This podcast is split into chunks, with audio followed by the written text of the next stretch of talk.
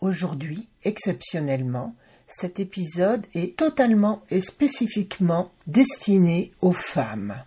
Évidemment, vous, messieurs, vous pouvez l'écouter, il n'y a aucun problème, mais je ne pense pas qu'il vous intéresse plus que cela.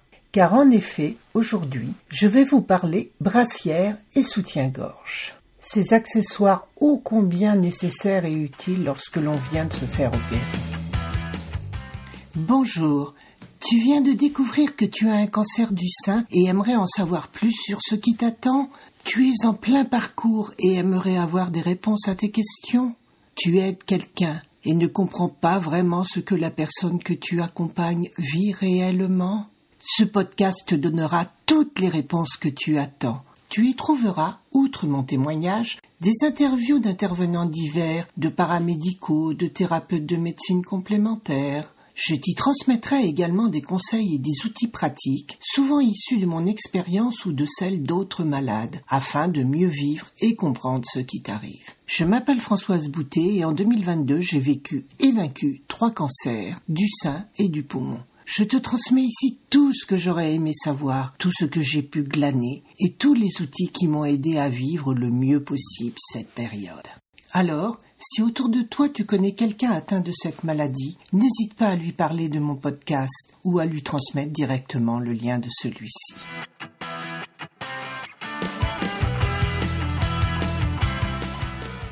Comme tu le sais, j'ai été opéré des deux seins. Et lors de mon entretien préalable, l'infirmière m'avait offert une brassière de marque à rapporter le jour de l'opération. Je pensais que j'en aurais pas assez, donc je me suis démené pour en racheter au moins une autre, et deux, en l'occurrence, chose qui ne fut pas facile parce que, en pleine campagne, ces brassières étaient uniquement vendues par des boutiques paramédicales.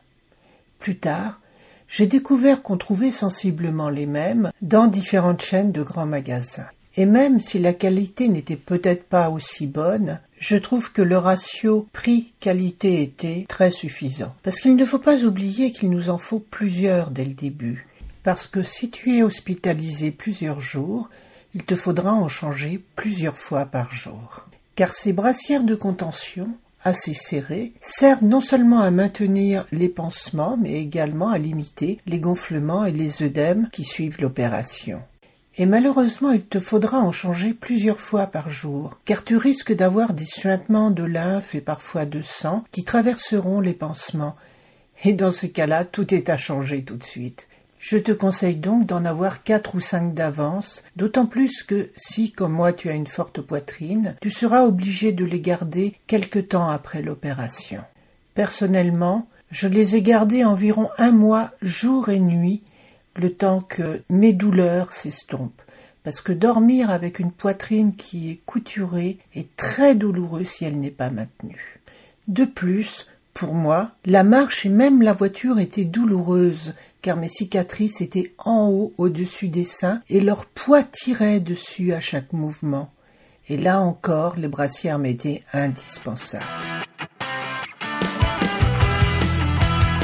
Pour la radiothérapie, je me suis retrouvée face à une autre contrainte, car je devais absolument porter des soutiens-gorge en coton afin qu'ils ne m'irritent pas la peau et ne créent pas d'irritation supplémentaire. De même, il ne devait pas avoir d'élastique qui pouvait serrer et m'irriter la peau, parce que tout le torse était irradié par les rayons, alors là encore, guidée par les infirmières et par euh, d'autres copines qui étaient passées par là, je me suis dirigée vers les magasins spécialisés parapharmaceutiques et j'y ai acheté, assez cher, deux soutiens-gorge spécial rayon. Plus tard, j'apprendrai que de nombreuses marques grand public ont sorti des gammes spéciales rayon pour nous, les femmes qui avons besoin de douceur. La seule chose que je vous conseille vraiment, c'est de les essayer, parce que même dans la même marque, d'un modèle à un autre, le maintien et le serrage ne sont pas équivalents.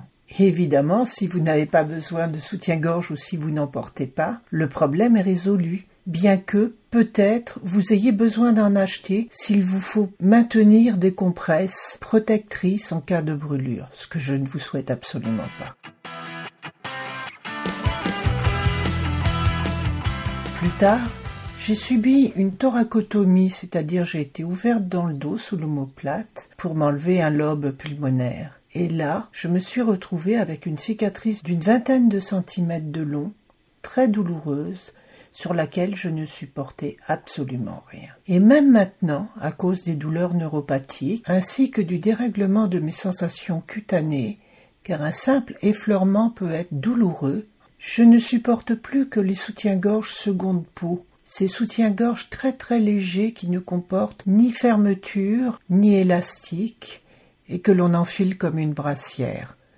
Souvent le renfort est effectué par des patchs que l'on insère entre les deux couches de la structure. Si j'avais le choix, je m'en passerais. Mais quand je fais un peu de gym ou que je dois marcher un peu longtemps, le simple poids de ma poitrine tire encore sur les cicatrices et devient très douloureux.